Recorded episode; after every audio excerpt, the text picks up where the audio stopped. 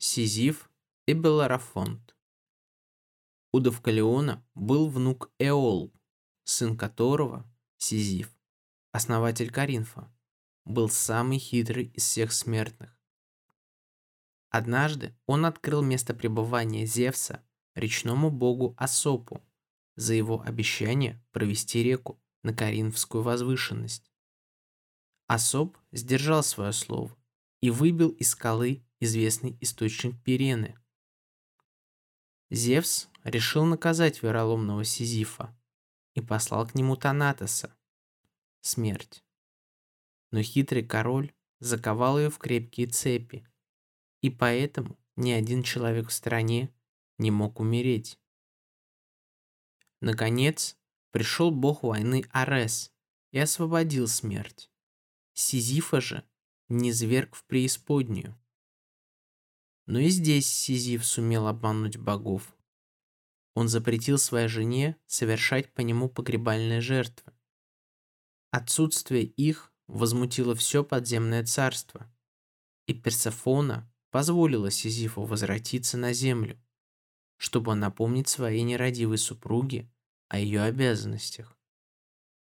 Вернувшись таким образом в свое королевство, хитрый король и не думал о возвращении в преисподнюю и снова весело зажил в своем роскошном дворце. Однажды, когда он сидел за столом, наслаждаясь богатыми яствами, к нему неожиданно вошла смерть и неумолимо вернула его назад, в преисподнюю. И там его постигло наказание. Он должен был втаскивать на высокую гору громадную мраморную глыбу. Лишь только он достигал вершины, и пробовал укрепить там камень, он срывался и снова катился вниз. И несчастный преступник с новым и напрасным трудом принимался за свою тяжелую работу. И это длилось века. До сих пор еще бесплодная, напрасная работа называется Сизифовой.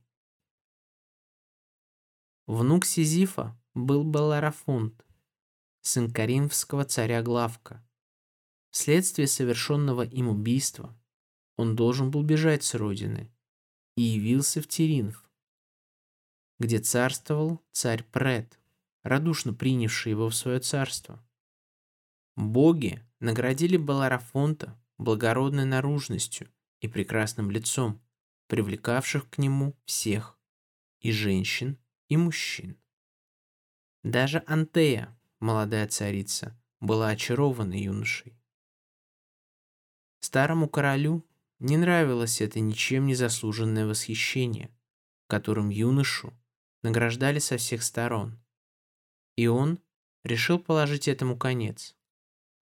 Он послал Беларафонта к своему тестю Иобату, королю Ликии, дав ему складные дощечки, покрытые воском, на которых были начертаны какие-то знаки.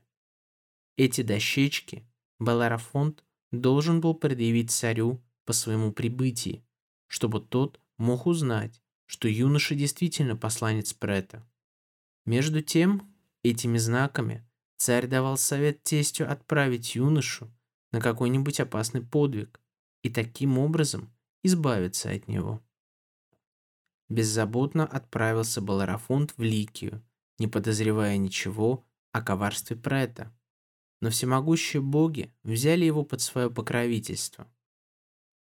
Добродушный и гостеприимный Иобат ласково принял юношу, не спросив даже, ни кто он, ни откуда явился, так как благородное лицо и царственные манеры Баларафунта расположили к нему царя и убедили его в том, что гость вполне заслуживает быть принятым в его доме. Он окружал его всяческим вниманием и каждый день устраивал в честь него какой-нибудь праздник. И только когда на небе занялась десятая заря, он спросил юношу о его происхождении и о цели его путешествия. И только тогда Баларафонт рассказал ему о своей поездке и вручил таблички царя Прета. Когда Иобат разгадал значение знаков, он испугался, что радушно принял его. и тотчас стал придумывать для него такой подвиг, из которого тот мог выйти победителем только в том случае, если окажется очень храбрым. Прежде всего, он решил послать его убить чудовищную химеру, дочь дракона Тифона и змеи Ехидны, которая имела голову льва, тело козы и хвост дракона. Из ее пасти вместе с ядовитым дыханием вырывался огонь. Боги сжалились над прекрасным юношей, и прежде чем он отправился на битву с чудовищем, послали его к Перенскому источнику поймать коня Пегаса. Но напрасно старался был Арафунт поймать дикого коня, который еще никогда не наносил на себе ни одного смертного. Все его попытки оставались тщетными. Когда он, наконец измученный, заснул на берегу ручья, к нему явилась Афина Паллада, держа в руке драгоценную, сотканную из золота уздечку, и сказала, «Что ты спишь, отпрыск Эола? Встань, принеси быка в жертву Посейдону и возьми эту золотую уздечку». Затем, потрясая своим мрачным эгидовым щитом, она исчезла. В страхе проснулся юноша и, вскочив, огляделся кругом, ища уздечку. И, о чудо! Уздечка, о которой он грезил во сне, была здесь. Радостно схватил он ее и побежал к прорицателю, чтобы тот растолковал ему значение сна. Мудрый старец посоветовал ему повиноваться словам богини и заколоть быка для Посейдона, а самой Афине, его покровительнице, воздвигнуть алтарь. Сделав все это, Баларафонт без всякого труда поймал крылатого коня, накинув на него золотую уздечку и, вскочив на него, полетел туда, где гнездилась ужасная химера. Пустив сверху стрелу в нее, он убил животное и свез его голову Эубату. И тогда царь снова послал его, на этот раз уже с целым войском, против разбойничего народа Салимов, которые жили на границе с Ликией. Но и на этот раз Беларафонт вернулся с победой, счастливо одолев несметное количество врагов. Победителем же явился он и после битвы с мужа-ненавистницами-амазонками. И только теперь понял царь, что его гость не злодей, а храбрый герой и любимец богов.